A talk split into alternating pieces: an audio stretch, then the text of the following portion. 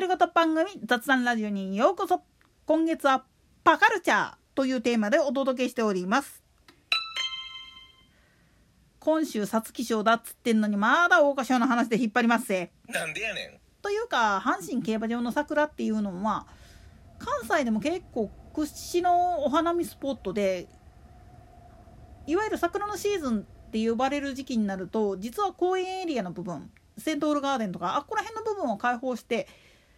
周辺住民のお花見会場として開放してることがあるんですよね。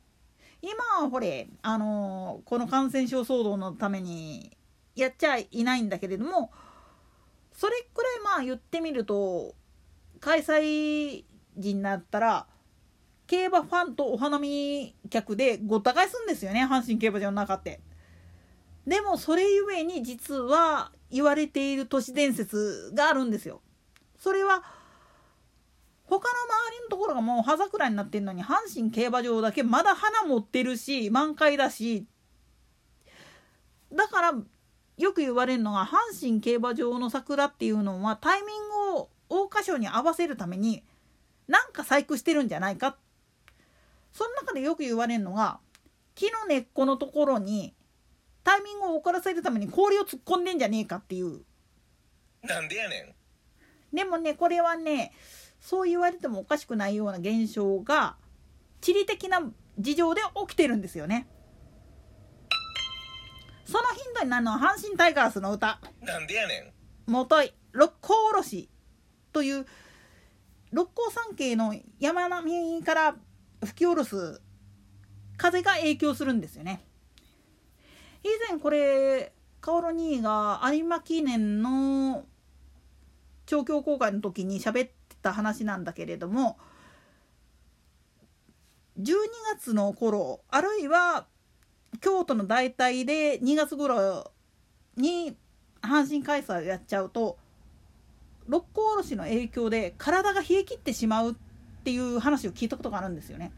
実はこれが桜の開花タイミングを遅らせてる最大の原因になってるんですよね。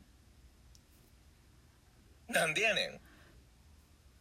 さっきも言ったように六甲おろしが吹くとすんごい寒いんですよ。ってことは桜が咲くタイミングっていうのは大体お正月ぐらい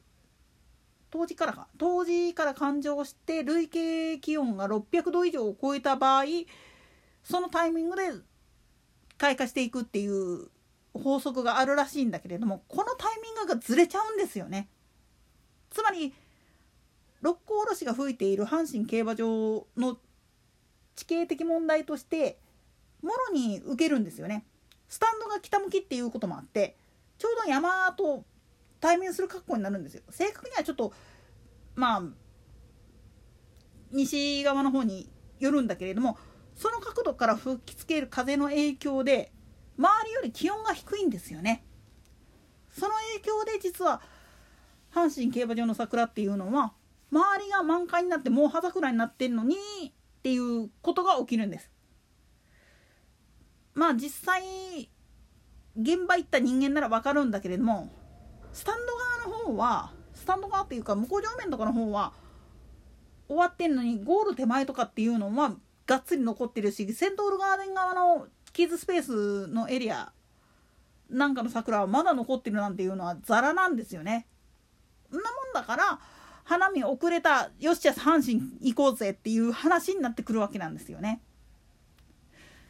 まあさっきも言いましたけど本当にね極寒期の時に阪神開催やってるとガチ雪積もるぐらいですから。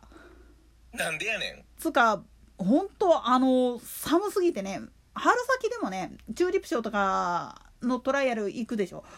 その時でもね手放せないですからあのダウンジャケットとかがな奇跡を起こす阪神の桜であったとしても実は30年くらい前にね1回だけ桜花賞のタイミングで葉桜になっちゃったことがあるんですよなんでやねん30年前って言ったらまだ地球温暖化っていうのをそこまで叫ばれることもなかった時期だったんだけれどもその年はむちゃくちゃ暑かったんですよ全体的に。あとまあ開催タイミングがちょっと一周ずれてたっていうのもあったんだけれどもこれの影響で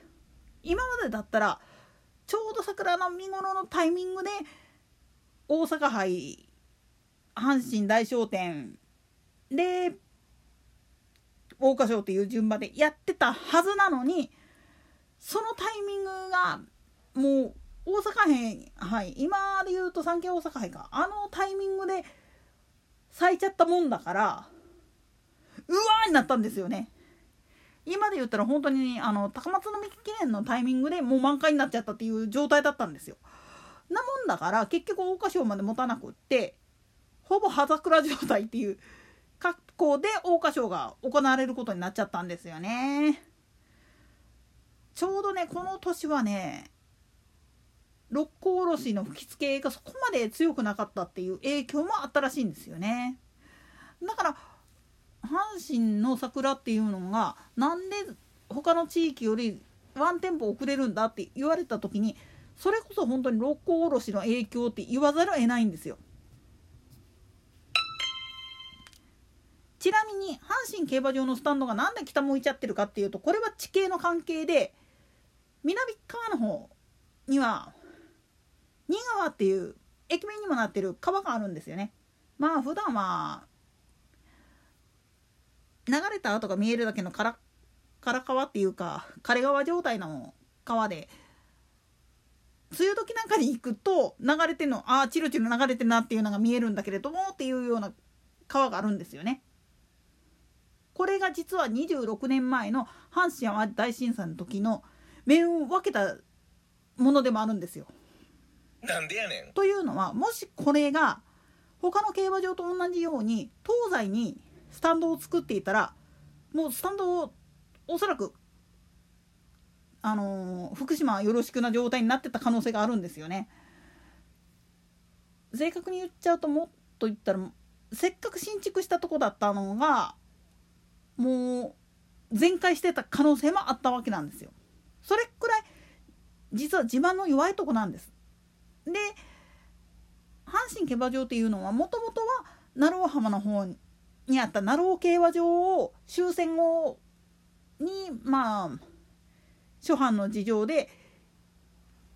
今の場所に移設することになったんだけれどもこの時にコースを作るにあたってちょっと場所的に狭いっていうこともあって今の形になったわけなんですよね。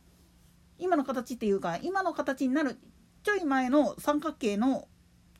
コースになっちゃったわけなんですよね。で線路のコースを作るために1コーナーポケットっていうのを作ったわけなんです。今は新明和さんの土地があの譲渡されたことを受けてコースを克服したために向こう上面側の方に線路のスタートっていうのができたわけなんだけれどもだから結構あの当時の阪神競馬場っていうのは線路って言ったら結構トリッキーなコースだったんですよね。だから桜花賞の勝ち馬の中にはそれゆえにそのトリッキーなコースでないと勝てなかったっていう子もいるわけなんですよ。まあその中のうちに小栗ローマがいるとか言ったらどつき回されますよね。なんでやねんまあそれはさておき。といったところで今回はここまで。それでは次回の更新までごきげんよう。